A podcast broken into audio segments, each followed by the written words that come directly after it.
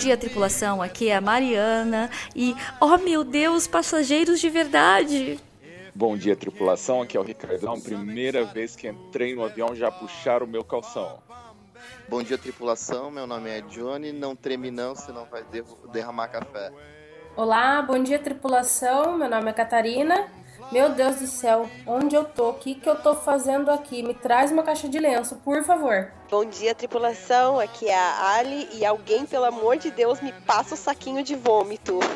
Bom dia, tripulação. Aqui é o Felipe e lá vem os passageiros pela cabine. O que, que eu vou falar para eles agora? Pois é, pessoal, mais uma vez bem-vindos ao Galecast. Esse é o nosso episódio número 3. Nós vamos falar sobre primeiro voo ou primeiros voos, né? Nervoso que a gente passou, coisas que passou pela nossa cabeça, as lembranças mais marcantes e um pouquinho sobre experiências futuras, não só nosso primeiro voo tripulando, mas também primeiros voos depois de mudar de classe, de trabalhar na classe executiva, ou primeira classe. Então tudo isso vai estar no episódio de hoje. Para você que está nos ouvindo pela primeira vez e quiser nos mandar um e-mail, um correio elegante, nosso e-mail é contato@galecast.com. Você também pode nos contactar na página do Facebook, que é facebook.com/galecast. Também temos o Twitter e Instagram, que os dois também são a mesma coisa, arroba Galecast. Por enquanto é isso. E mais uma vez, apertem os cintos, pois os comissários de hoje estão no seu primeiro voo.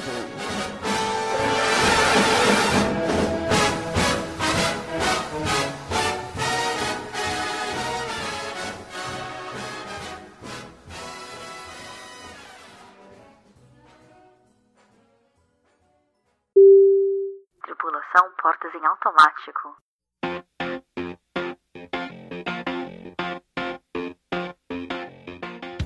Depois de passar por quase dois meses de treinamento, finalmente chega o grande dia do primeiro voo. Qual foi o destino do primeiro voo de vocês? O meu destino, o primeiro destino foi Jeddah, na Arábia Saudita. Eu entrei no avião com toda aquela mentalidade do, do treinamento, tudo vai ser uma, tudo classe, finesse, todo mundo feliz, indo para o destino dos seus sonhos. E não aconteceu isso. Os passageiros já entraram, todos gritando e puxaram as minhas calças e seguravam nas minhas calças.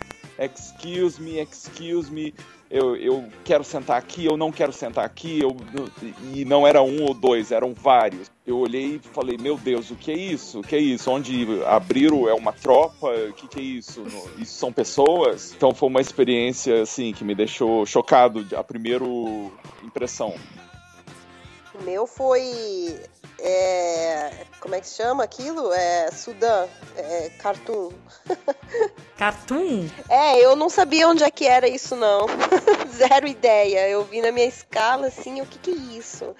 Sudão. Tá, tudo bem, vou pro Sudão. Bom, minha primeira experiência, eu já cheguei lá na sala do briefing, olhei para toda a tripulação, comecei a tremer nervosa, tinha que me apresentar. E aí começou as briefing questions. E então, eu tava no meu voo de instrução e eu tive que responder uma pergunta sobre segurança. Eu tava bem nervosa, na hora dá um branco, mas sei lá, acho que foi uma luz surgiu e me ajudou a responder. Aí a gente foi pro avião e liberou o embarque. Nossa, na hora que eu vi as pessoas vindo, eu queria me esconder dentro do banheiro. Falei, o que, que eu vou fazer agora? Como que eu vou falar com esse povo? Ah, era um povo diferente, cultura diferente. Eu fiquei muito assustada. Eu queria ficar lá dentro do banheiro, porque eu tava com medo das pessoas. E era pra, pra Lahore, que é no Paquistão, que eu, eu comecei até a chamar de Lahel, porque eu achei que eu tava vindo pro inferno. É, é estranho eu falar isso, mas olha. Eu fiquei com tanto medo. Era um povo gritando, me tocando, me puxando de um lado, puxando do outro. Eu chamei a, a senior e falei: Meu Deus do céu, quero ir embora. Para esse avião que eu quero descer. Para que eu quero descer. Comecei a chorar. Ela: Não, calma, calma, com o tempo você acostuma. Mas não acostumei muito, não. E é isso que eu lembro. Ah, então, meu primeiro voo foi meio conturbado. Eu cheguei no avião, eu achava que todo mundo ia sentar bonitinho, direito, nada. Foi a fileira e até então beleza. Eu tava assustado porque eu também não sabia, né? Muitas coisas era o primeiro voo. E e o serviço de bordo foi a hora que mais me pegou. Porque um senhor que chamou a atenção, ele começou a falar, você tá tremendo. Eu falei, não tô não. Ele falou, tá sim. Eu falei, impressão sua. Ele falou, mas não tem problema não, pô. Tremer, só não derruba em mim. E eu tremia mais ainda. Quando ele falou que eu fui tremer mais ainda. Mas depois eu acostumei já. Bem automático já. E você, Felipe, lembra qual é o seu destino? Claro, eu lembro. Assim que a escala foi publicada, eu estava no, no, no, fim das aulas ainda. E eu fiquei muito animado, porque o meu primeiro voo foi para o Cairo. E o segundo, no dia seguinte, imediatamente, para Damasco, que é um lugar onde ninguém voa mais devido aos acontecimentos. A guerra que está tendo lá. O meu segundo foi Cairo. Não, a minha, o meu engraçado, o engraçado que comigo foi. Um, primeiro voo foi para Londres. O segundo voo também foi para Londres. O terceiro voo também foi para Londres. E o quarto voo também foi para Londres. Porque na época que eu comecei a voar, eu voava apenas o Airbus 380, eu não tinha certificação para voar o Boeing, então haviam poucos destinos na época, até mesmo poucas aeronaves 380 voando na época, então não tinha escolha, era tudo Londres. Mas eu lembro assim alguns detalhes esdrúxulos do meu primeiro voo, que nem matrícula, data, muitas pessoas da tripulação, eu lembro o nome deles ainda, e vários ainda estão aqui na empresa. Vocês lembram também desses detalhes assim ridículos ou só eu que tenho uma memória de elefante? Mariana, de jeito nenhum, não tenho nem ideia de quem era. Na verdade, para ser muito honesto, tem uma pessoa que eu lembro que voou comigo pelo motivo de que ela estava na mesma classe que eu. A gente entrou junto e graduou junto e aí a gente teve o primeiro voo pro Cairo juntos. Mas ela, na verdade, não durou muito. Ela voltou pro país dela depois de um ano de, de experiência. Mas eu tenho uma foto ainda que que estamos eu e ela de uniforme. Foi, essa foto foi tirada no fim do voo.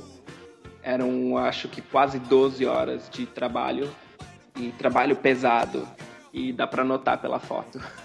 Muito felizes, mas totalmente acabados. Eu não lembro, eu, eu, a mesma coisa comigo, é no meu segundo voo para Cairo.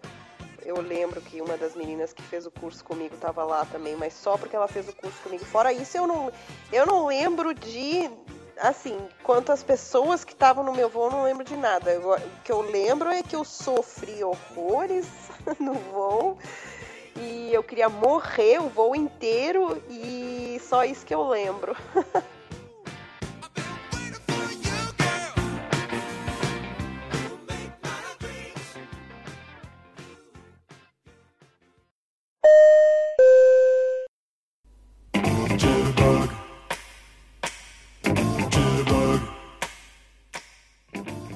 lembro também de ter sofrido assim muito com cansaço. Eu cheguei no hotel em Londres, mal tirei o uniforme, já caí na cama e dormi. E o pessoal havia combinado de sair às seis da tarde do hotel para ir num pub ali perto. E eu pensei, ah, tudo bem, eu acordo, eu dou uma cochiladinha e vou, né? Quando eu acordei, assim, já eram seis e alguma coisa. Falei, meu Deus, o pessoal foi. E claro, eu tava com fome, eu também queria socializar, porque você é novato, você não sabe de nada ainda, né? Hoje em dia eu pouco socializo. Eu prefiro, é, como se diz, fazer mais do que está na minha programação, na minha ideia, mas obviamente, dependendo das pessoas, a gente ainda socializa. Mas aquele voo, eu falei, bom, é, parece que é isso que todo mundo faz, então vou lá também, né? E aí eu acordei desesperada, cheguei na mesa do no concierge na, lá no térreo, perguntei, olha, o pessoal falou que eles iam num pub de nome tal. É difícil chegar lá? Porque eu acabei de acordar. Aí ele falou, não, vira aqui à esquerda, vira à direita ali e é no final do, do quarteirão. E aí eu encontrei todo mundo, mas eu lembro de ter, assim, dormido profundamente de cansaço. Eu hoje, eu, eu fico morta de cansada. Eu acho que mais do que antes, porque quando eu tava lá, era um, fazia um voo. Agora aqui eu faço quatro voos por dia. Comparando é, onde você trabalhava antes e agora, qual cansa é. mais? Cansa mais os quatro voos ou... ou eu acho que os, fisicamente os quatro cansa mais, porque eu acho que despressuriza, pressuriza, pouso, decolagem cansa. Aí mentalmente eu ficava cansada. Aqui é mais fisicamente. É diferente. Ah. Eu lembro do desse lance do cansaço também.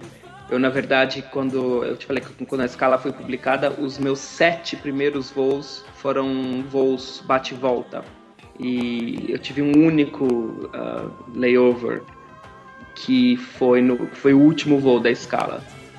Que em compensação foi um voo desses de nove dias, eu acho que eram nove dias, que ia para Austrália, ia para Singapura, depois para Austrália, depois para Nova Zelândia mas até chegar nesse voo que eu fui realmente passear e conhecer as coisas, eu pastei bastante nesses bate e volta. Foi pra Jeddah, né? São o quê? Do, três horas, né? Ida e volta. E tem aquela. A gente fica duas horas no chão. E o que me cansou foi o que a Catarina acabou de mencionar foi é, mentalmente. Eu fiquei cansado com a atitude das pessoas e e se esgota, né? Porque você coloca toda a sua energia naquilo, você tá todo feliz, com aquele treinamento fresco na cabeça, acha que vai fazer o mundo acontecer e, e as pessoas são muito difíceis de trabalhar. E a cultura é muito diferente. Então eu, eu cheguei esgotado em casa, cheguei muito cansado. A cabeça doía mesmo, muita dor de cabeça. Capotei, né? Cheguei nem vi, fui, fui direto pra cama. Mirei a cama, tirei o uniforme e caí. Hoje em dia tem o cansaço físico também, só que eu procuro. E tem o cansaço mental, só que você procura ser mais flexível, entender mais o que as pessoas infelizmente não são todas iguais e o cansaço sobre cansaço físico eu tento ouvir o que o meu corpo quer dizer, entendeu? Se o meu corpo tá cansado, quer dormir, eu vou dormir. Se agora eu sinto vontade de comer certa coisa, eu vou comer. Eu não pro horários, porque o meu corpo fica todo bagunçado. Então eu procuro ouvir o meu corpo e comer saudável, me alimentar bem. É, eu lembro que quando a primeira vez que eu fiz um voo longo, é, voltando de Sydney, no meu primeiro mês voando, eu cheguei em casa, na base, e eu dormi por 18 horas seguidas. Nossa. Algum de vocês também passou por isso? Já. Não me lembro. O que aconteceu com você, Johnny? Então, meu primeiro voo não foi, não foi tão ativo, apesar de ter sido um bate-volta de três horas ambas as etapas, eu, eu fiquei bem. Mas, tipo, hoje eu ainda tipo, tô no pique de chegar, se tiver que sair eu saio. Só que tem, teve um voo que eu fiz de 6 horas. Esse sim eu queria me matar. Como eu não tô acostumado a fazer voos mais do que 3 horas e 10 no máximo, eu fiquei, nossa, querendo sumir de dentro do avião, não vi a hora de pousar. E quando a gente chegou no Brasil, eu fiquei doido. Queria chegar no hotel, deitar na cama e fazer mais nada. Que eu acho que não sei voo longo se eu, se eu ia conseguir. Eu, eu gosto de voo curto. Imagina ele fazendo um Los Angeles 16 horas, hein, Ricardão? Não, imagina agora fazendo Pois é. o mais longo do Panamá, é o mais longo do mundo. 17 horas e meia. Ah, então, Meu. esse que eu fiz era 6 horas voltando, voltando do Brasil. O único que eu tripulei, tipo, de voo diferente, assim, longo. E foi, foi bem cansativo, porque eu queria sair do avião, e, apesar de não fazer quase nada, né? Mas cansa de ficar dentro do avião sem fazer nada. Nada. Cansa. Cansa, é. E ainda voando em três, um avião menor, tipo, eu tinha que fazer tudo, esquentar as coisas lá atrás, era dois serviços. Você fica assim meio cansado, tipo, Ah. cansado a cabeça, o corpo não. Mentalmente também, é. Isso.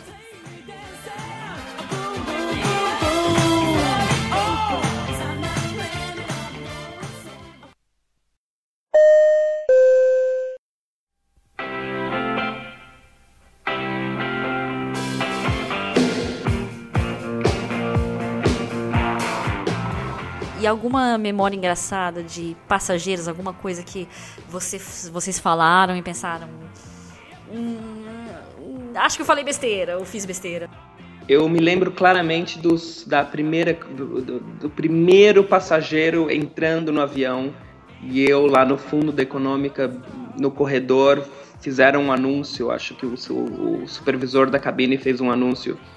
Os passageiros estão a caminho e eu vi aqueles primeiros passageiros chegando e andando na minha direção e eu não sabia, eu meio que esqueci totalmente as seis semanas de treinamento não sabia o que fazer, o que falar, mas enfim, se você dá bom dia e ajuda o povo a colocar a mala para cima e, e aí as coisas vão acontecendo e, e tem tanta coisa para fazer, na verdade, que aí você já começa a engatinhar no, no ritmo da coisa. Mas eu lembro claramente disso. Eu não lembro muita coisa do voo, mas eu lembro claramente dos primeiros passageiros andando na, no corredor e me olhando e vindo na minha direção e eu, putz, o que, que eu vou fazer agora?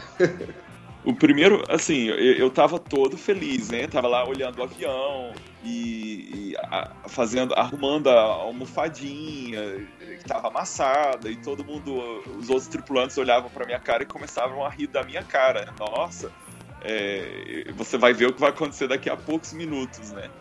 E de repente foi muito engraçado, porque eu tava ali achando tudo ouvindo a musiquinha, que a empresa que eu trabalho, eles colocam aquela musiquinha para o pessoal entrar. De repente entrou coisa, eu olhando lá já sorrindo, com a mãozinha na posição do comissário, aquela mãozinha, as duas mãozinhas na frente, querendo fazer. De repente entrou uma manada, entraram tudo correndo, foi entrando, sabe? Mas muitos e muitos e correndo e puxaram a minha calça e eu olhei, meu Deus, que isso, calma. E, então assim, foi uma foi, foi assim, não, não deu nem como ver o primeiro passageiro, deu como ver muitos de uma vez, entendeu?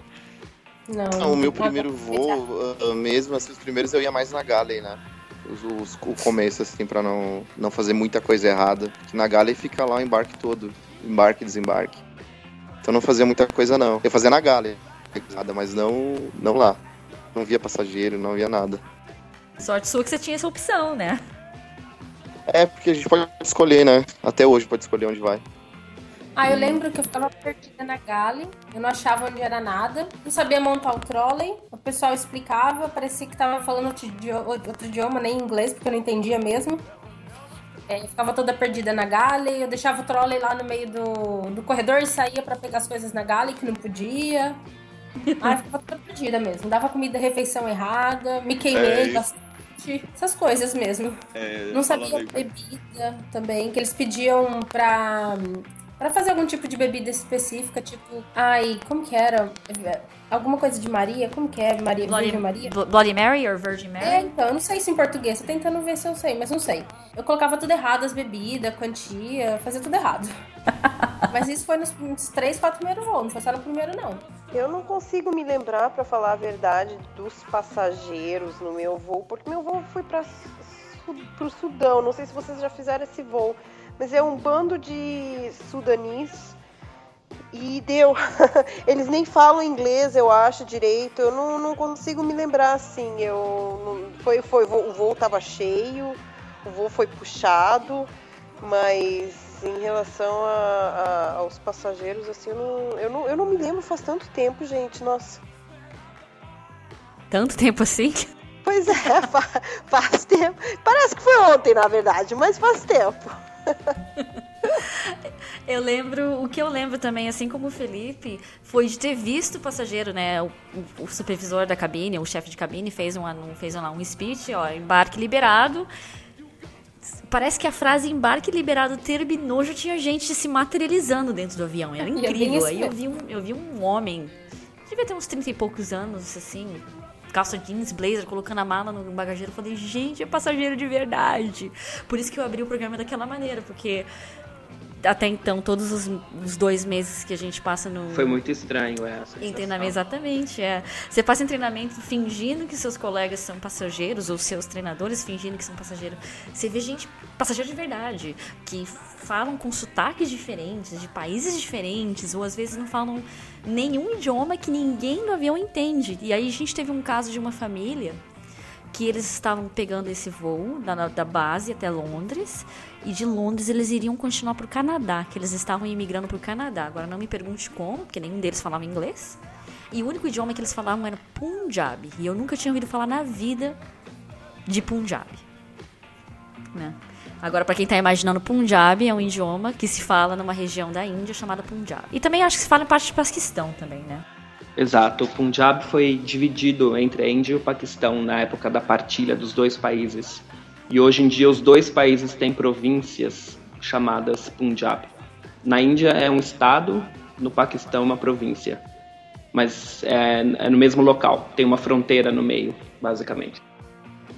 Aulas de geografia com o professor Felipe. Pois é, momento cultura.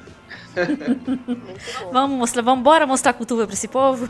Vamos o meu último voo foi pro Punjab do lado paquistanês, coincidência. Coincidência, né? Eu, não, eu acho que eu não fiz nenhum voo ainda pra, pra região Pun, Punjab, de nenhum dos dois países, mas me marcou muito. Falar, gente, tem idiomas, assim, coisas que você nem imagina, né? E aos poucos o seu mundo abre, né? Exato. Exatamente.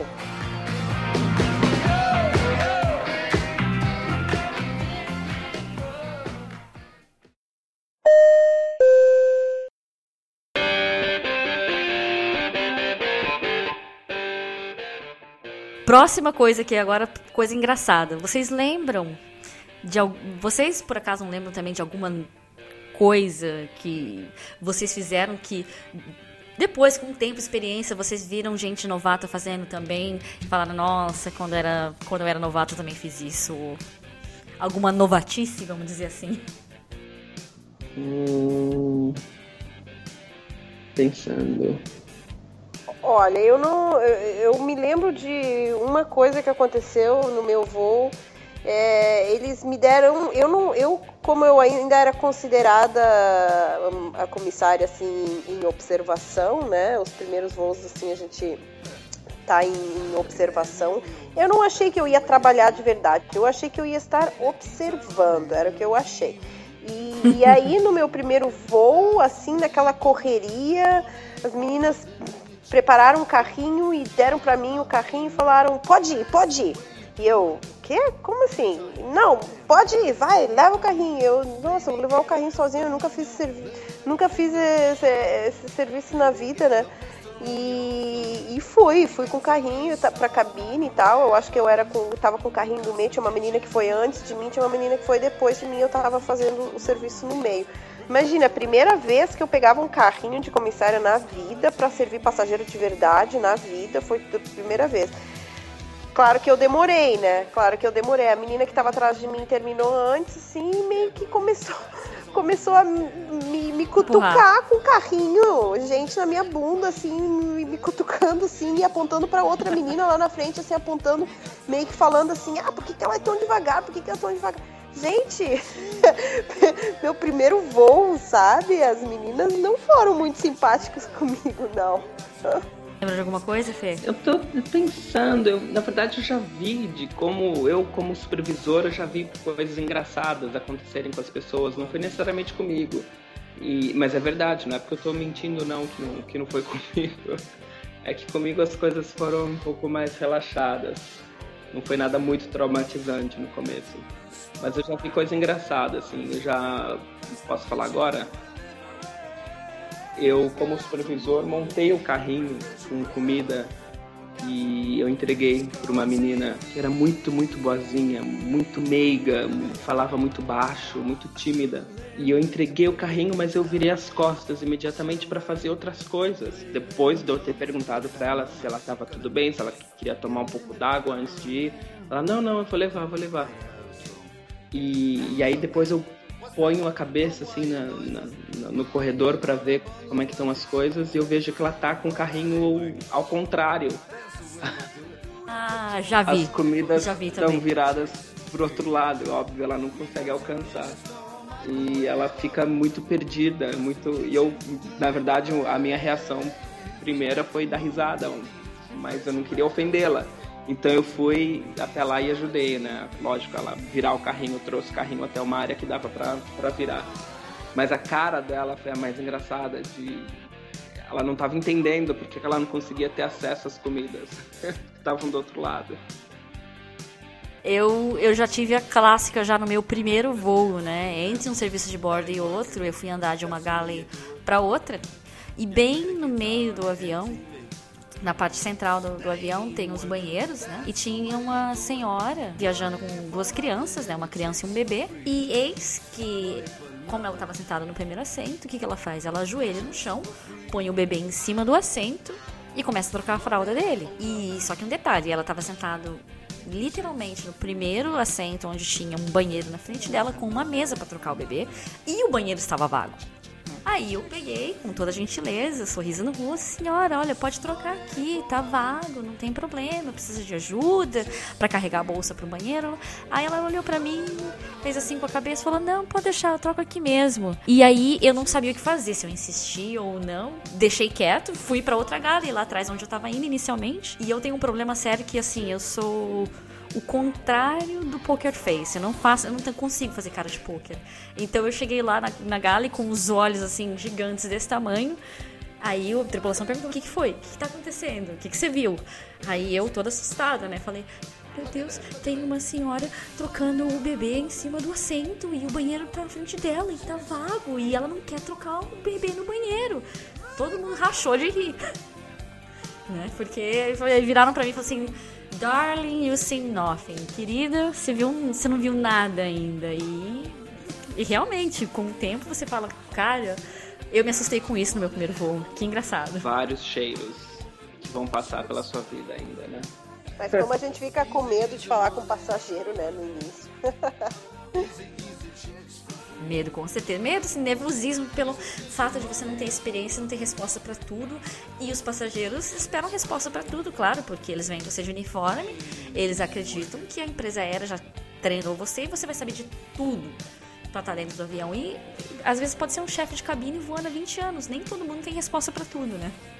Exatamente. As perguntas são impossíveis de serem respondidas desde que rio é esse ali embaixo, quando você está voando no norte do Sri Lanka, até sabe quanto tempo dura um voo entre o, o Havaí e Iowa?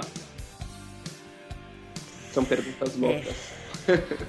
Bem loucas. E eu acabei de ter uma dessa no meu último voo também. Ah, que lugar que é esse aqui embaixo? A gente voltando do Japão e a gente estava voando sobre a Índia, não, perdão, sobre a China. E o passageiro, onde é que é esse lugar? Uh, deixa eu abrir o mapa aqui pro senhor. Exato, melhor resposta.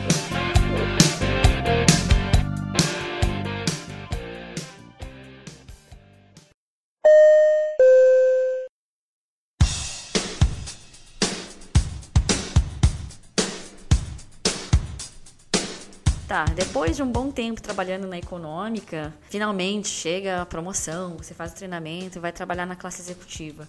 O que, que assustou vocês na classe executiva, comparando com a econômica? No meu caso, eu tava super nervoso, e, mas muito nervoso. Eu, tava, eu tremia muito, porque eu, ach, eu tinha uma a expectativa minha, tava lá em cima. Eu achava que o, os clientes iam exigir, era muito detalhe, eles iam. E na realidade eles não, são pessoas normais. Só que eu tava muito nervoso, porque você sai da econômica uhum. e vai para uma executiva, você vê o pessoal todo engravatado, o pessoal são todos, é, a maioria empresários, e eu fiquei muito nervoso. E quando eu peguei aquela bandeja, que a gente tem uma bandeja com quatro champanhes, três copos de suco de maçã gelado e três copos de suco de laranja gelado e a lista de vinhos e, e o, o porta-copos. E, então é pesado aquela bandeja. E eu, quando eu fui fazer a minha primeira apresentação, a primeira, e, e, explicando, fazendo, e tem que fazer, colocar os gestinhos com a mão, explicando, essa é a champanhe tal, isso é isso, você é senhor tal. E o pessoal, o, o senhor, ah, eu quero um champanhe, por favor. Falei, certamente, quando eu fui colocar na bandeja dele, eu tremia muito, eu derrubei a bandeja inteira nele todo, virou tudo, tudo. Os quatro champanhes, os, todos, todos. Todos os um sucos. Banho, tudo, tudo, eu dei um banho nele. E, e, aquilo me deixou muito nervoso. E ele era uma, um senhor muito legal. Ele era membro Platinum do, do nosso programa de milhagem. E, e ele começou a, a, rir. Falou, não, isso foi até Ele, assim, ele viu que eu tava muito nervoso. E ele sorriu e falou, não, não tem problema. Isso é, eu precisava de um banho mesmo. E a gente começou a rir assim. Eu... Mas eu. Eu tava muito nervoso. E eu não sabia se eu pedia desculpa, o que, que eu fazia, né? E aí, via, aí veio um, um outro tripulante me ajudar. E, e, ele recebeu um pijama da primeira classe também, porque tava em, não, não, tinha condições, tá? molhou tava tudo. Ensopado. Então, assim, foi uma ensopado. E foi uma experiência horrível para mim, porque eu não conseguia. Eu fiquei assim, muito nervoso para continuar. E isso foi no início do voo, meu primeiro a primeira bebida que eu fui servir. Então, não esqueço. Alguma lembrança da classe executiva, no prim- primeiro voo na classe executiva, Catarina? Então, deixa eu lembrar. Eu ficava, quando eu tava na econômica, eu ficava bastante, eu ajudava bastante na executiva na hora do embarque, entregando toalhinha quente, entregando, fazendo aquele welcome, welcome com champanhe, com, eu sempre fazia isso. E quando eu passei, como eu fiquei só um mês na executiva, eu só ficava na galley. Eu não fazia muito serviço na cabine, porque os primeiros eles colocam na galley, pra depois fazer serviço de cabine. Então, não tenho muito assim, não tive dificuldade com a Gale, porque eu ficava muito na Gale e na econômica também. Então, não tive nenhuma dificuldade, nenhum problema, não. E no seu caso, Johnny, que na sua empresa aérea, eu acredito não ter serviços de classe executiva, mas você fez um voo internacional depois de voar muitos, muitas etapas domésticas. Como é que foi a diferença de você voar uma etapa muito mais longa? Conta pra gente. Então, eu achei tipo, que seria melhor, até porque eu sempre quis pra fora. Só que eu achei que seria melhor, uh, usando tempo, queria ficar mais tempo dentro do avião para chegar e ter mais tempo de descanso. Só que não, né? Eu achei ru- ruim o tempo não custava. Esse que é a maior parte do tempo sozinho atrás. Então, o tempo não, realmente não ajudou muito. E quanto a passageiro, eu achei, tipo, passageiro de voo internacional seria um público um pouquinho melhorado. Na verdade, não. Eles são a mesmo nível, tipo, educação, já é tudo a mesma coisa. As pessoas são iguais. Tanto a maneira de. Tanto que todo voo sempre tem alguém que apronta alguma coisa, né? Então até já até já acostumei já. Mas foi tranquilo. Tirando o tempo, que não passava nunca, foi bom. O que me assustou foi. Eu esperava tanto passar para executiva e fiz o treinamento, e o treinamento bem complexo, com bastante coisa, mas os- os- as pessoas que fazem de passageiro no treinamento são seus colegas. Você está um pouco nervoso, quer passar no treinamento, mas a coisa ao mesmo tempo é um pouquinho mais descontraída e, e você não nota o quanto tempo leva cada, cada aula do treinamento. Mas aí eu fui fazer o primeiro voo, claro que estava cheio, e eu fiquei espantado com o tempo que durou para fazer o serviço. Era um serviço de almoço para um voo para a Europa.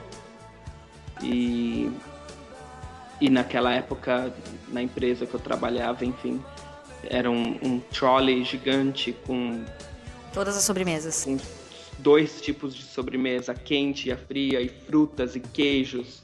E não vinho do engano, Porto, e chocolate, e chá, e café, sim. Exato, e, e fatia de limão, para quem quiser limão no, no chá, e o leite e o creme, na época tinha leite e tinha creme para o café, e, e era uma loucura, eram cinco tipos de queijo que você tem que fatiar na frente do passageiro, e aquele queijo começa a, a dançar em cima da, da tábua, e é uma loucura. E os licores que vão do, do lado, e pergunta pro passageiro se o passageiro quer o licor, se quer o licor com gelo ou sem gelo. E eu lembro que aquilo não acabava. E no meu primeiro voo, eu estava tão feliz de estar fazendo o primeiro voo, mas imediatamente comecei a pensar se eu tomei a decisão certa de ir para executiva ou se deveria ter ficado na econômica mesmo. Aí nessa hora o pessoal da tripulação começa a cantar aquela musiquinha, né? Never ending service, lá lá lá lá lá. É bem isso, é inacabável. E você, Ali? Ai, eu chorei. Chorou na business? Gente, todos os primeiros voos que eu fiz, eu chorei depois. Não, depois que termina, assim, eu choro, porque eu tô tão, assim, sobrecarregada, sobrecarregada, que eu tenho que descarregar essa energia de certa forma. Eu chego em casa e choro.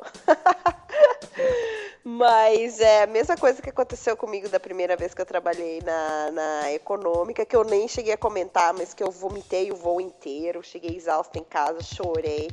Quando eu fiz o meu primeiro voo para business, é, eu que estava super feliz também de, ser, de ter sido promovida e tal. E todo mundo sempre fala, né? Nossa, não, é bem melhor, é bem melhor, é bem melhor.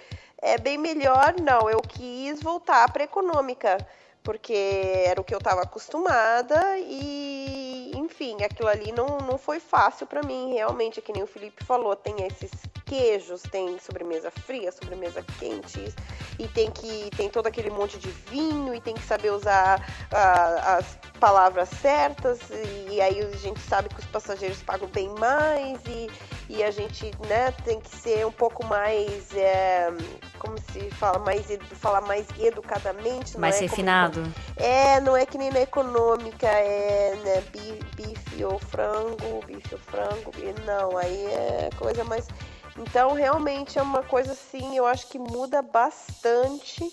E, e, e, no início, claro, é um pouco difícil, né? A gente se acostumar com isso. E eu fiquei, eu tava bem exausta, assim, bem sobrecarregada, mas graças a Deus deu tudo certo. Não aconteceu nada de anormal, não aconteceu nada ruim, graças a Deus deu tudo certo. Então foi até foi, foi tranquilo eu acho importante mencionar isso, que a gente está, claro, lembrando do primeiro voo, quando você começou a, a, a, profissão, ou depois no primeiro voo, depois de ter recebido uma promoção para uma cabine diferente. Lógico que esses primeiros voos, o primeiro, o segundo voo, é tudo muito novo, tudo muito angustiante, estressante, mas, mas é importante mencionar também que depois a coisa melhora e fica muito divertido. E uma vez que você passa a ter controle da situação, uma vez que você passa a, a saber fazer o serviço de olhos fechados, você, você também consegue manusear todas as outras situações de uma forma com que fique tudo mais tranquilo para si próprio, para você, para seus colegas e até para o passageiro mesmo, né? Sim, mas porque isso... te aflige isso, você sabe que você está fazendo errado, mas você não sabe como fazer o certo. E, isso é coisa típica do comecinho mesmo. Depois passa. Mas isso que a Ali mencionou, não é a primeira vez que eu ouço falar.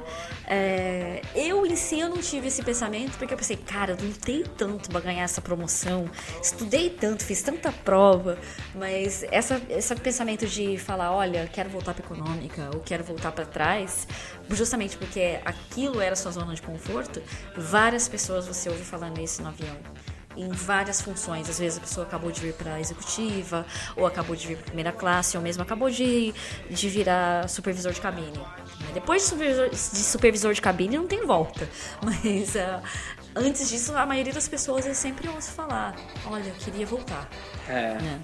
E é a zona de conforto mesmo, né? É normal. Todo trabalho novo, em qualquer carreira, a primeira semana, sei lá, o começo é, é sempre difícil.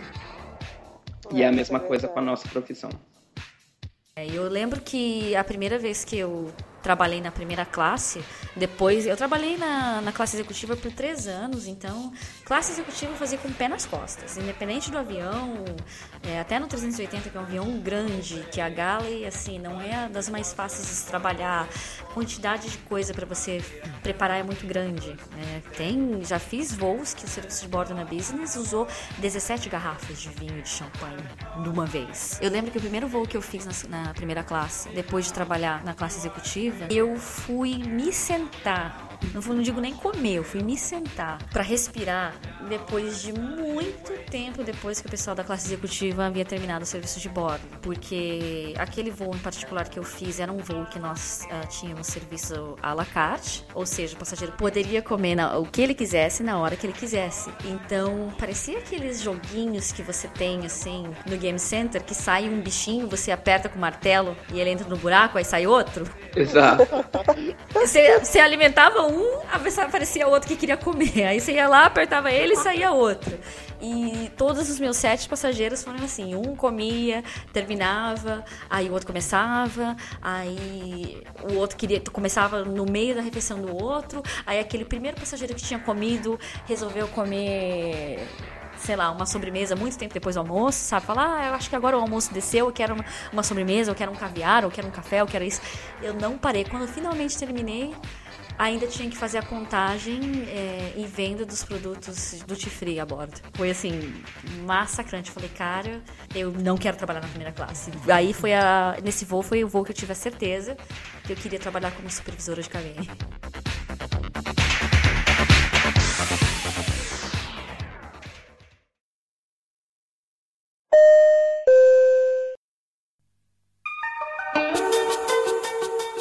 Vamos falar de uma zona de conforto diferente, que com certeza o Felipe e a Catarina têm algo para dividir conosco, porque vocês trabalharam em mais de uma companhia aérea. Como foi o sentimento de chegar numa nova companhia aérea e se policiar para não falar senhoras e senhores bem-vindos à companhia aérea X quando você queria falar Y?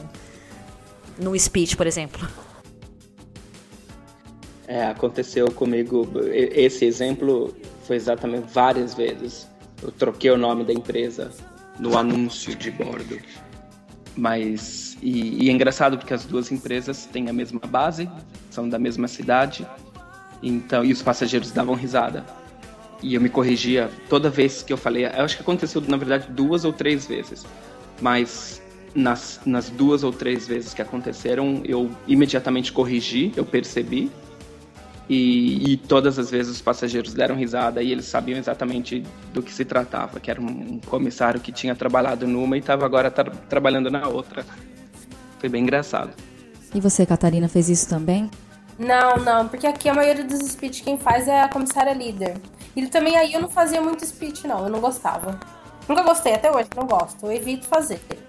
Em relação a procedimentos na empresa nova, muita diferença? O que mais chocou? Ou o que você falou, nossa, graças a Deus aqui nessa empresa não se faz isso? Uh, vantagens, uh, enfim. O que, que dá para falar no geral de trocar de empresa aérea? A rigidez da empresa antiga, eles eram muito mais rígidos, porém muito mais organizados. Aqui, nas, não digo na empresa que eu estou agora, mas em relação, acho que a aviação Brasil é bem desorganizado.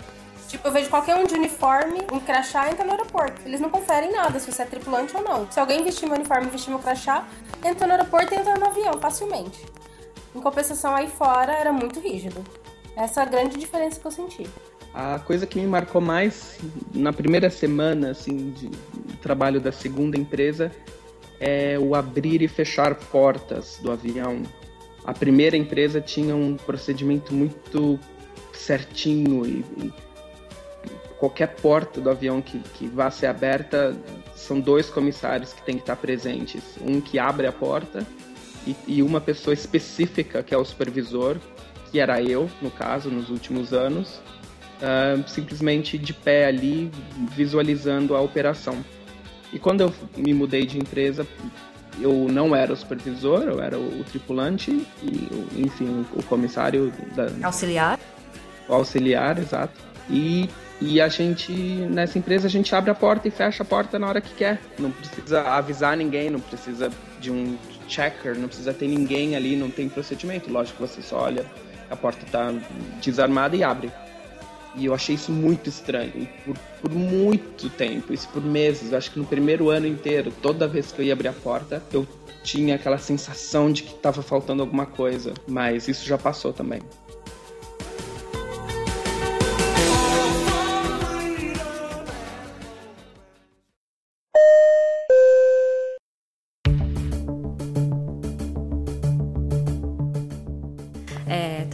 Uma pergunta via Twitter do Lucas Conrado. Mais uma vez, obrigado pela mensagem, Lucas. É, a pergunta dele foi: como vocês fazem para conciliar a vida profissional com a pessoal? É, principalmente quando você começa a voar e você ainda não tem noção de cansaço, fuso horário, como você vai se adaptar a esse novo estilo de trabalho, de vida.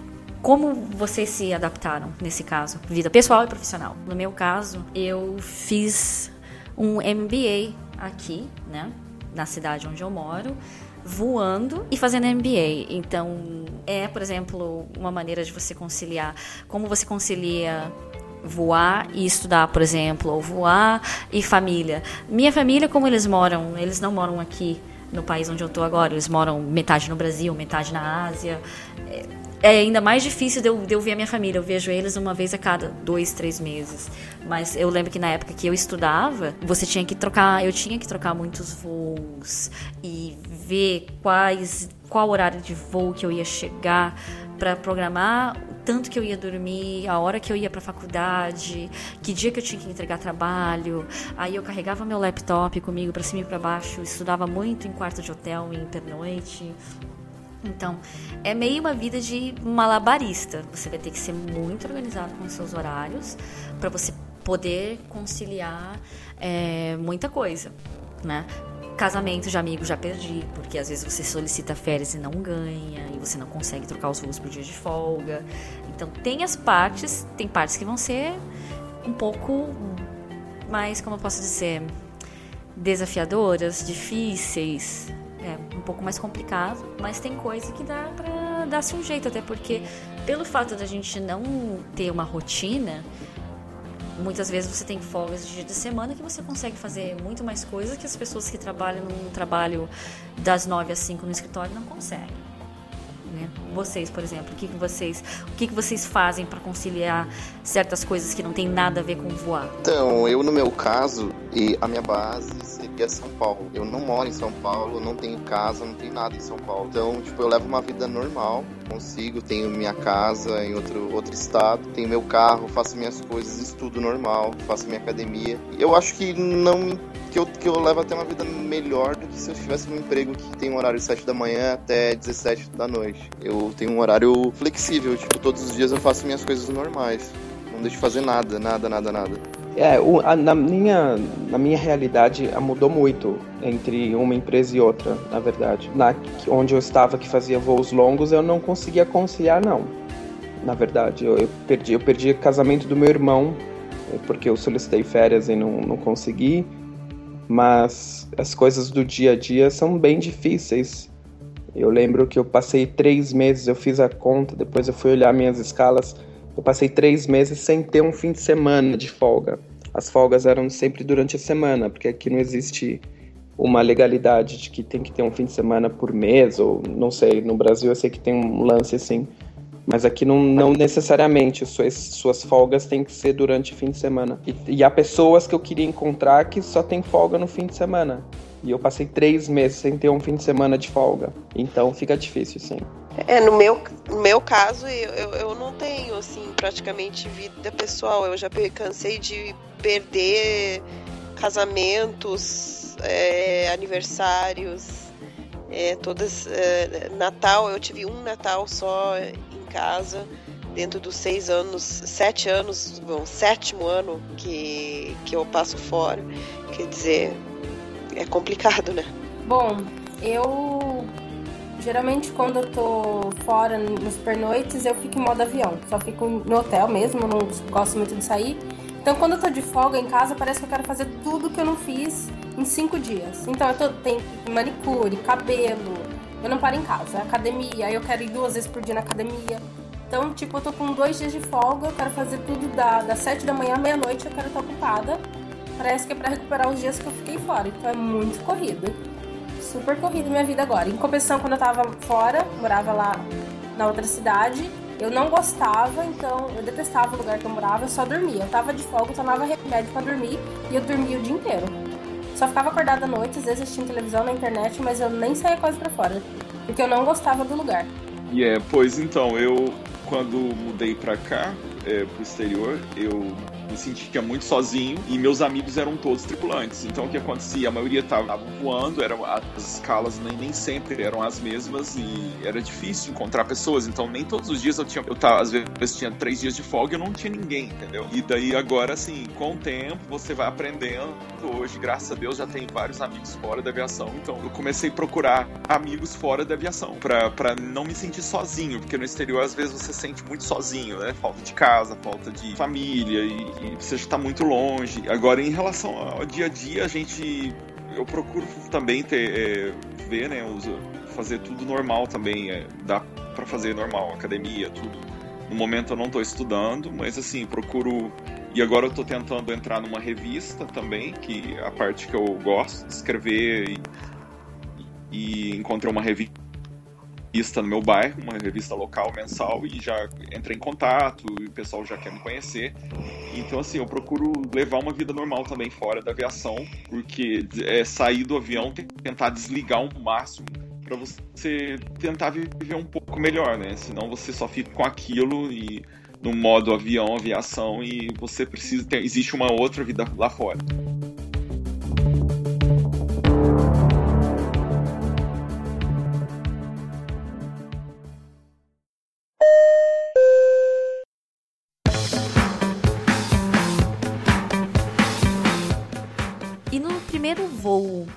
Como supervisor de cabine? Aqui no caso de, de nós que somos é, supervisor de cabine. Qual foi o, o fato mais marcante ou a lembrança mais marcante do seu primeiro voo supervisionando o resto da tripulação? Porque até então você era parte da tripulação, você lembra dos seus primeiros voos que você olhava para o supervisor e falava: "Oh, ele sabe de tudo", ou "Ela sabe de tudo". Ou às vezes, pelo contrário, né? Esse supervisor não sabe de nada. Como foi o primeiro voo de vocês supervisionando a tripulação? Olha, para mim foi bem. Foi aquela coisa, né? Mudança, sair da minha zona de conforto. Foi ruim, foi péssimo. Não é uma coisa muito diferente. Sair, a gente trabalha na, na econômica, trabalha na business, trabalha na first. E virar supervisor é uma coisa completamente diferente. Então, eu, eu me lembro que no meu primeiro voo eu fiz tudo. em vez de mandar as pessoas fazer, eu ia lá e fazia tudo. Assim. Eu tava que nem uma mosca tonta para cima e para baixo da cabine, fazendo tudo, tudo, tudo. Que ainda não tem o hábito de delegar, né? Exatamente, não, a gente não tem esse costume de é, você vai lá, não, você vai lá e faz isso. É, é, é, é, é o meu trabalho. Hoje em dia eu não tenho problema com isso, mas no meu primeiro voo, e vou dizer que nos, nos próximos voos depois desse por um tempo, também demorei para me acostumar com isso. Eu fazia tudo, fazia tudo, tudo. Tava, eu, eu, eu, era, eu era que nem uma mosca tonta naquela cabine, ia pra cima e pra baixo, olhava banheiro, olhava isso, esticava isso, ficava aquilo, fazia serviço, é, atendia chamada de passageiro, nossa, fazia, fazia de tudo, assim. O começo é bem complicado e eu lembro que no meu primeiro voo supervisionando foi para a Ásia, né? Pro país onde eu passei bons anos da minha vida antes de vir para cá. Então eu falo idioma, apesar de não parecer nativa de lá. E aí teve um passageiro que escondeu uma garrafa de uísque e começou a beber da garrafa da própria garrafa de uísque. As nossas regras, pelo menos a regra da minha empresa aérea, não permite que você beba do seu próprio álcool a bordo. Então, obviamente, eu tive que ir lá falar que esse passageiro você não pode beber, tenho que confiscar a sua garrafa, etc, etc. Um, o passageiro, obviamente, como ele já tinha bebido fora do controle porque ele bebeu da garrafa dele e a gente não tinha noção de quanto ele tinha bebido, ele começou a gritar comigo. Aí eu perdi essa estribeira, comecei a gritar com ele. Olha só que coisa profissional, né? E aí quando eu notei, eu e ele estavam com o dedo apontado um na cara do outro. E ele me ameaçando: é, quando a gente chegar no, no aeroporto, eu vou ligar pro meu advogado, eu vou processar vocês e não sei o quê. E aí eu: é, você pode ligar pro seu, pro seu advogado, eu vou ligar pra polícia, você vai sair desse avião preso. e aí eu assim, tudo, o seu treinamento, assim, vai pelas alturas, né? Porque o cara começa pessoalmente, não digo pessoalmente, mas o cara tava com uma postura ameaçadora e você tenta se defender, porque é a sua natureza. Aí quando eu só quando você percebe que tem alguém olhando para você, eu olho assim à minha esquerda, algumas filas para frente, perto da outra porta, tava a chefe de cabine, o outro supervisor, os dois com a mão no queixo assim, fazendo aquela cara de e eu, meu Deus, eu tô fazendo merda. Mas é, eu lembro que no começo, como voar como supervisora para mim foi difícil, que nem você comentou, Ari, que você chorava no começo nos seus primeiros voos. Eu chorava nos meus primeiros voos de supervisora, porque todo voo era um pepino, um abacaxi. E que quando eu não chorava no hotel, eu chorava no avião, aí eu me, tinha que me recompor e continuar o voo até o final, mas me acostumei, hoje é o que eu faço também, é o que eu amo. Eu acho que eu não gostaria de voltar a trabalhar na econômica ou na executiva, ou mesmo na primeira, como a gente já falou antes no, no episódio, mas eu lembro que foi um período de adaptação difícil, né? Eu achei bem legal, na verdade. Eu tava, eu tava animado, uhum. eu gosto de eu gosto de, de repente, não, não o lado da delegação, mas eu gosto, eu gosto de ser o líder de uma equipe. Eu, eu me dei bem. Uh, em compensação, o primeiro voo, aquela história, o primeiro voo é sempre difícil. O primeiro voo eu fui pro norte da Inglaterra. Um, um, lugar onde as pessoas são famosas por beberem bastante. E era um, um Boeing 777-300 com configuração de duas cabines, executiva e econômica, ou seja, aquela econômica muito grande. Aquela econômica, econômica sem fim. A econômica sem fim. São três galleys na econômica. E eu primeiro dia de supervisor na vida, tendo que tomar conta de três galleys. E lógico que o serviço ficou meio torto, não saiu muito bem, mas, mas a tripulação era boa e eu lembro que a gente deu umas boas risadas. E eu aprendi bastante coisa já no primeiro voo, que eu achei bom, porque no segundo voo já já estava melhorzinho, e no terceiro voo, e depois, enfim, sete anos pela frente. Foi legal. Eu, eu, eu acho que as pessoas que sentem que se dão bem numa posição de. É, é bem dinâmico, né? A posição do, do, líder da equipe ali. Eu acho que vale a pena, assim, você aplicar e. Sem dizer que ganha um pouquinho mais, o salário aumenta um pouco. aumenta e quando você voa com, com supervisores legais também, o seu voo assim é uma maravilha, né? Uma... Exatamente, é, eu sempre eu sempre mantive isso em mente também. Deixar minha tripulação muito tranquila, muito respaldada, muito confortável, porque aí o, o trabalho vai sair melhor, os passageiros vão estar mais satisfeitos. Para mim, isso tudo é muito claro. Esse lance do pior que seja o passageiro, se a tripulação é legal, o voo vai ser legal. E uma curiosidade para quem está ouvindo, eu, há muito, muito tempo atrás, quando era uma, uma jovem comissária, eu voei na classe econômica com o Felipe me é supervisionando. É eu lembro. E foi engraçado que foi a primeira vez, inclusive, que eu tive passageiros brasileiros no meu voo. E durante o embarque, o Felipe falando para as pessoas: olha, vira aqui o primeiro corredor à direita, seu assento é em tal lugar, tal lugar, né? E aí, uh, você vê nos passageiros conversando em português, nossa, tem gente que fala português, e aí você se cumprimenta, bom dia e tal. E os passageiros comentando com o Felipe, ou com, mesmo comigo, com outro comissário brasileiro que estava no voo. Nossa, eu tô me sentindo na Varig. Então, isso aí já dá uma noção de quanto tempo atrás Exatamente. isso foi, né? Não que nós sejamos velhos, mas já, mas já tem um tempinho. Já.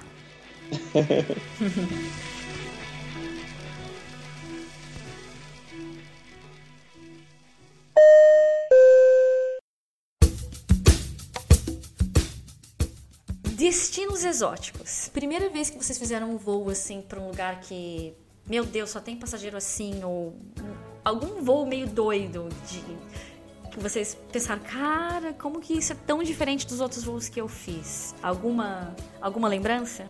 Olha, o que na verdade me assustou foi o meu primeiro voo para Dhaka. Eu tava de reserva e a escala uhum. me ligou, aí eu até falei pra menina que morava comigo, eu vou para Dhaka. Ela, ela virou e falou assim: "Be strong". Eu falei: "Meu Deus". Seja forte. Seja forte. Nossa, só tinha, eu juro, só tinha homem no voo, não tinha nenhuma mulher. Era um 777 de capacidade de 380 pessoas, tinha 380 homens. A gente Nossa. não água no fim do voo. Acabou a água, de tanto que eles queriam água. Eu nunca vi. Eles grudavam na gente. Sister, water, water, water. Desesperados por água. Eu nunca vi isso. Foi a coisa mais assustadora que eu já passei. Para mim era o pior voo que tinha, era DACA. Por, por questão dessa experiência. Eu achei muito engraçado a primeira vez que eu fui para Nova York. Foi logo no comecinho também que eu cheguei aqui. E tem todo um procedimento, porque você tem que tirar o visto de, de tripulante para os Estados Unidos. E naquela época a empresa hoje em dia voa para vários destinos na América do Norte. Mas naquela época Nova York era o único.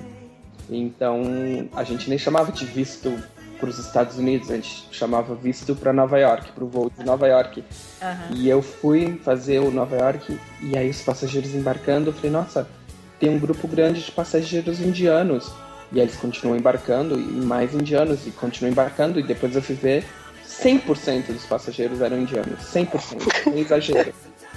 Todos indianos. E aí eu, a gente começa a distribuir os menus e eu noto também que o catering do, da, da classe econômica é, é, de comida indiana.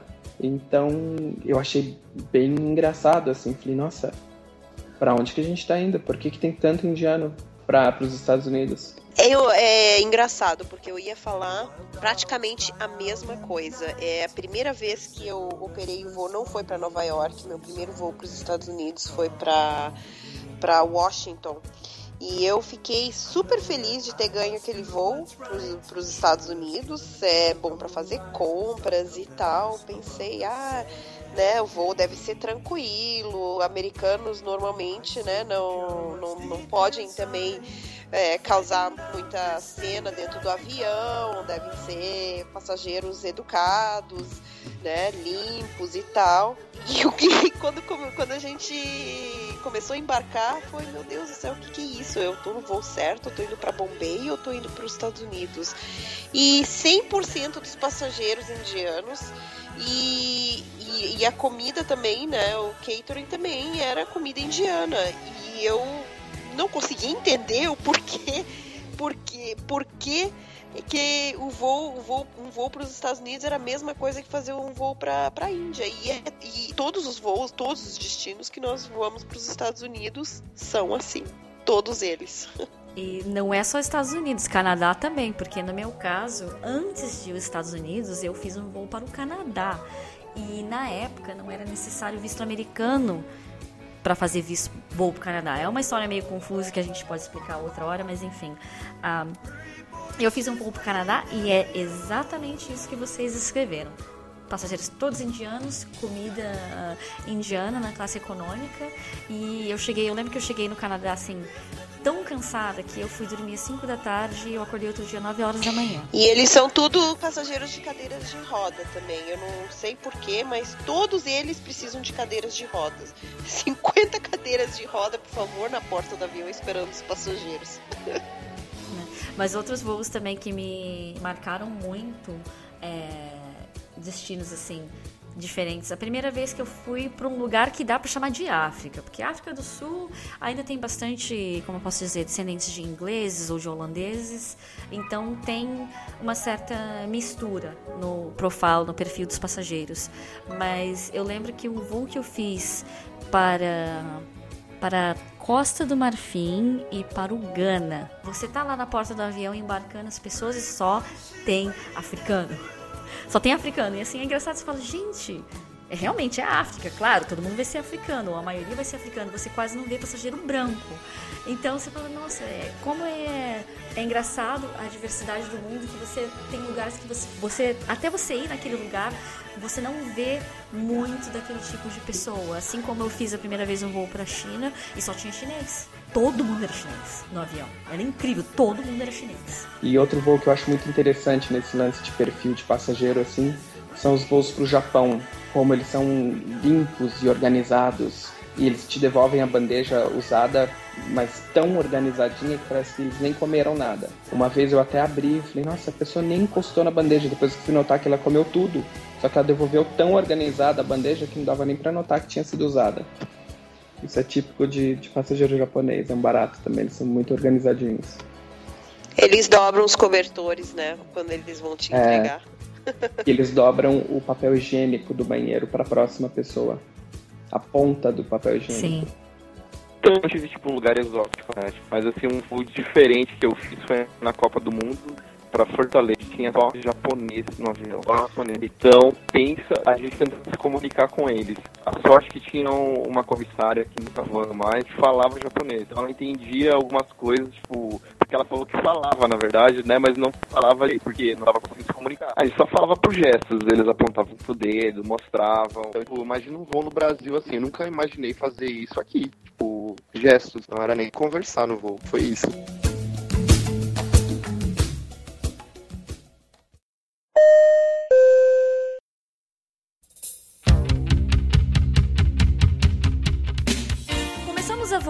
E acostumamos com a, com a vida de tripulante, passam-se alguns meses e aí finalmente você vai pegar um voo para casa como passageira, não vai trabalhar para visitar a família.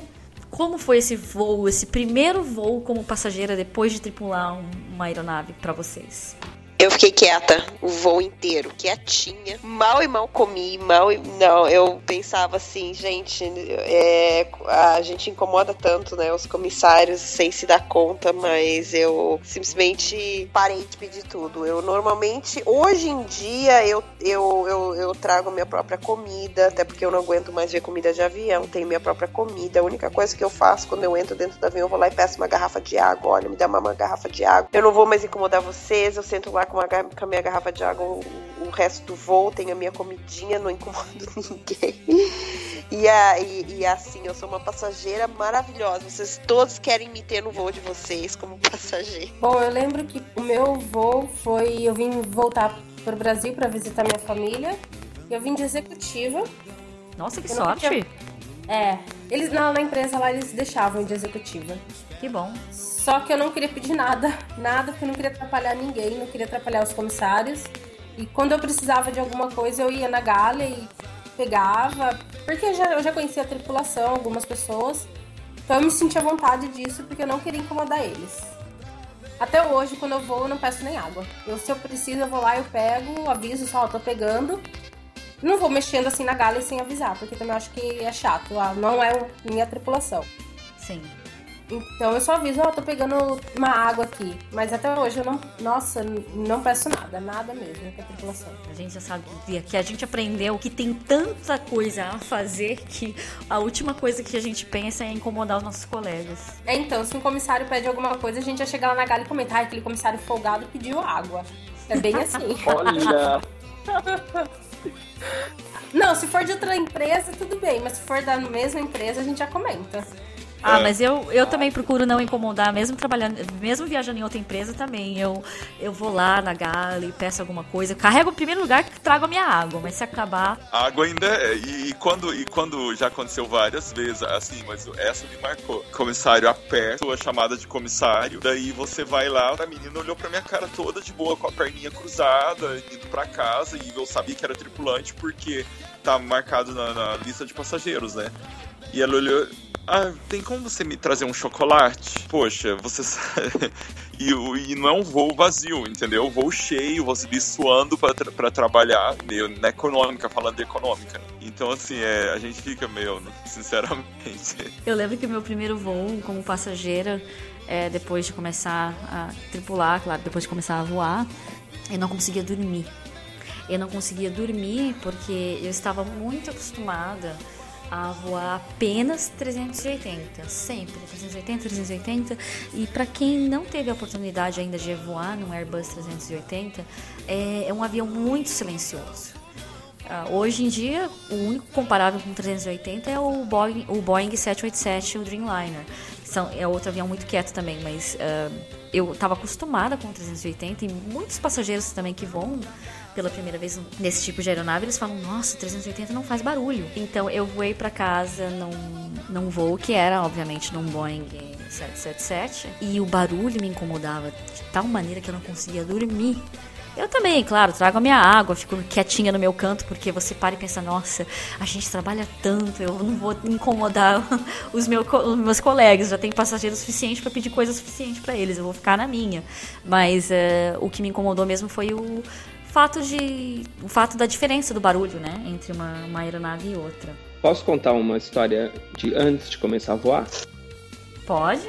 Foi o dia que eu peguei o voo, foram dois voos, em direção à cidade onde eu moro hoje, onde eu trabalho. Foi exatamente o dia que eu saí do Brasil, eu tava tudo pronto, que eu ia começar o treinamento dali a dois dias. Eu pego um, um voo da Varig na época, de São Paulo para Londres. E de lá eu ia fazer uma conexão com a companhia onde eu trabalhei, de Londres para base. E é muito engraçado porque nesse eu já tô super feliz e animado que eu arranjei um trabalho de comissário. Eu tinha feito o curso de comissário no Brasil, mas nunca tinha trabalhado e agora eu ia começar com essa história. Ou seja, eu tinha o conhecimento daquele curso que é feito no Brasil, mas eu não tinha nenhum conhecimento de. Eu nunca tinha trabalhado. E eu tô sozinho, sozinho que eu digo viajando sozinho, com todos os outros passageiros ao lado, e taxiando já para decolagem. E aí a gente começa a taxiar rápido já na pista, tem uma certa velocidade.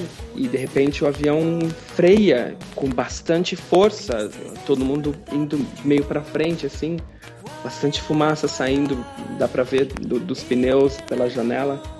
E, enfim, foi uma decolagem abortada.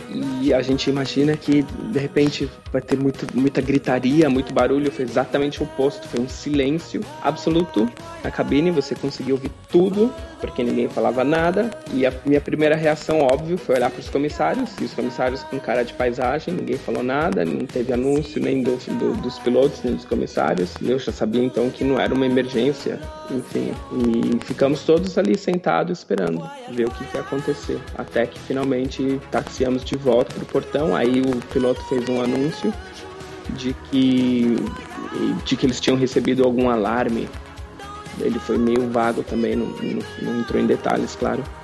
receberam um alarme e decidiram abortar a decolagem e que com a força da freagem os pneus furaram, alguns pneus furaram e isso ia demorar um pouco para para ser trocado, para ser arrumado.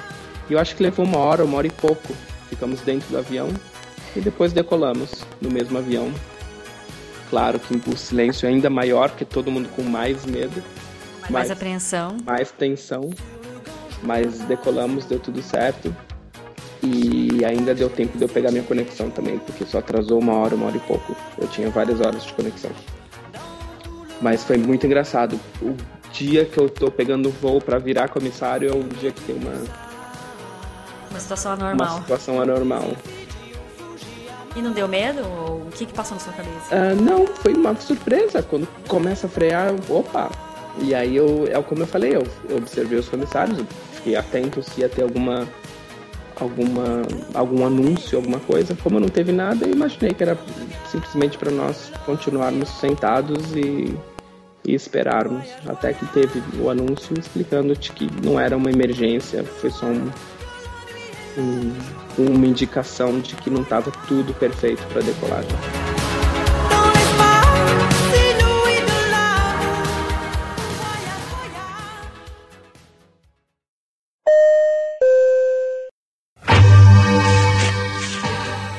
Vocês viram esses dias no Facebook é, várias pessoas deram um share dessa notícia de, sobre o ritual de iniciação de comissários de bordo na China. E tem a foto de uma, de uma comissária chinesa dentro do BIM e as pessoas estavam reclamando, etc. Confessem, que tipo de trote fizeram com vocês no, no, no primeiro voo? Ah, comigo não fizeram nada. Eu só ouço falar do que fizeram com o povo aí. A circulação foi bacana comigo, não fez nada. Nada. Sortudo. É. De trote não, acho que o pessoal é, é a cara muito séria, né? E o pessoal ficou com medo de mim. Ninguém me deu, eu não tive trote não. Graças a Deus. É, eu também não, mas eu vi uma história que tem um comandante aqui que ele, ele é filho de brasileiro, mas ele foi para os Estados Unidos logo pequeno, então ele falava muito pouco português. Aí uma vez uma freira pediu para ele uma informação onde ficava o lugar ele não sabia, ele perguntou pro outro comandante, o comandante respondeu que ficava na casa do caralho. Ele não sabia o que era, ele respondeu exatamente isso, na casa do caralho, pra freira. E elas ficaram assustadas. Aí Olha. também ele foi fazer uma vez um anúncio, ele lá, lá é, tipo, bem-vindos a bordo. Aí ele chamou os passageiros de mané. Porque ele não sabia, claro, que era uma, uma expressão muito legal. Ele, bom dia, seus mané. E não sabia, coitado. Foi isso, foi muito engraçado. Eu fui com ele e me contou vários casos mesmo, que no começo o pessoal fazia muita maldade com ele. Mas agora ele já tá, já tá falando muito bem português, então eu já não brinco mais com ele.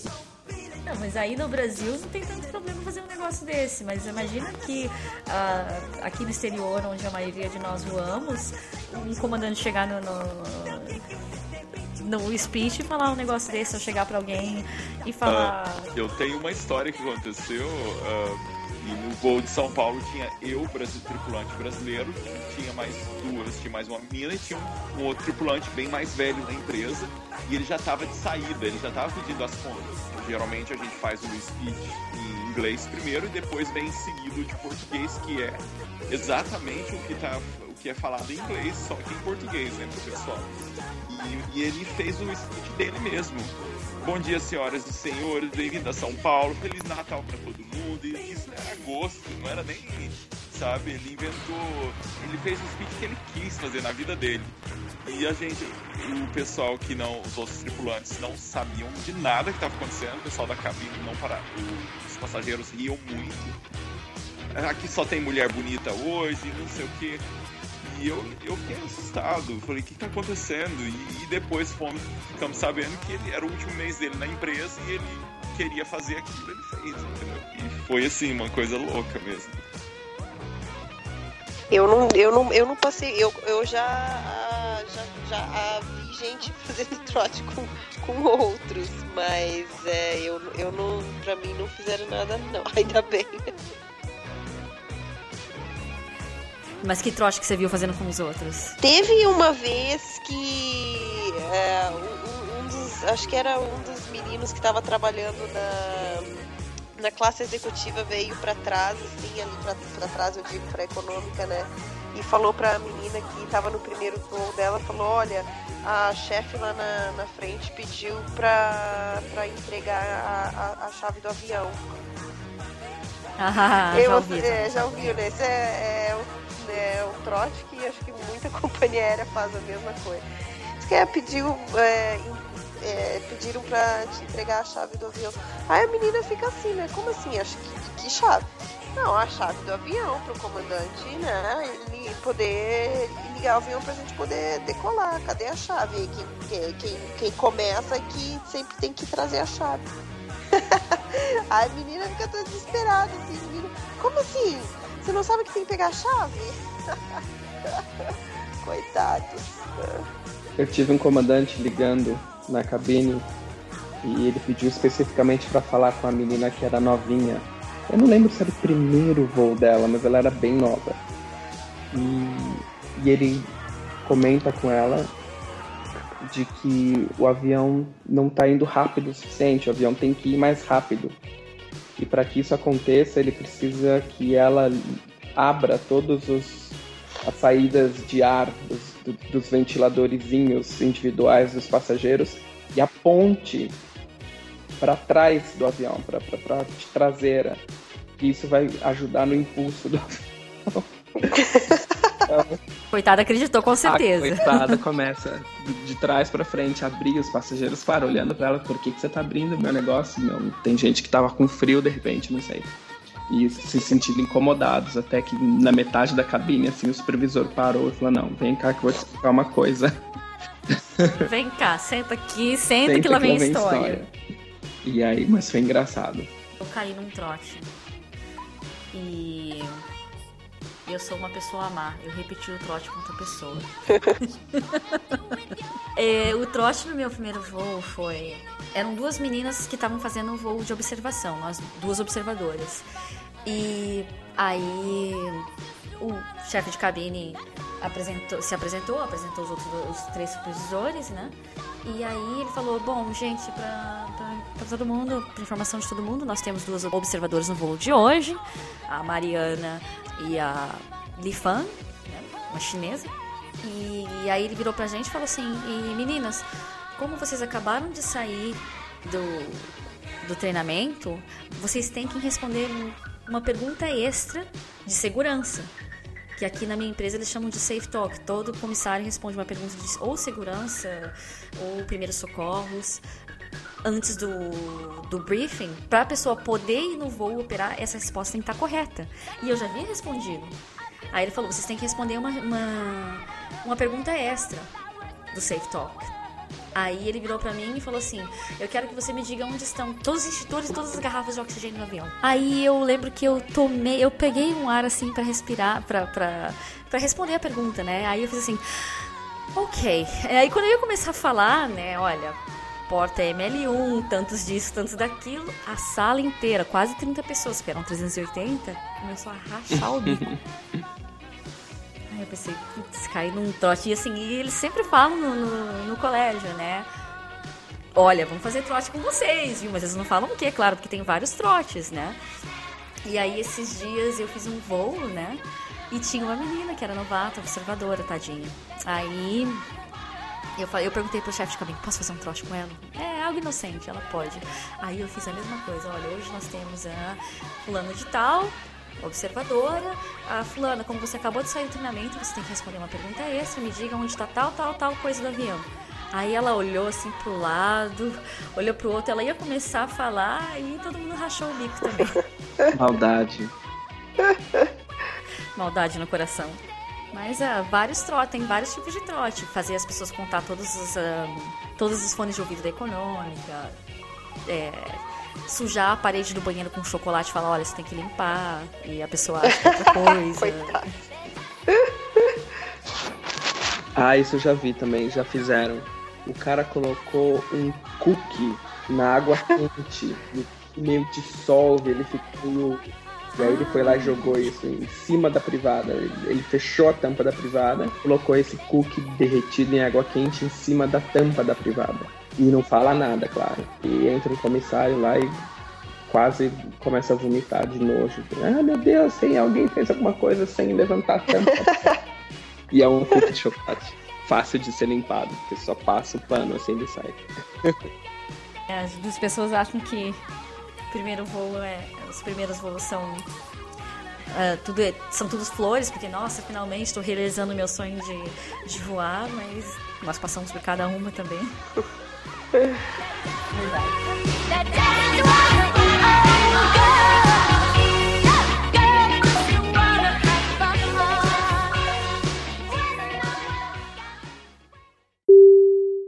Tripulação portas em manual.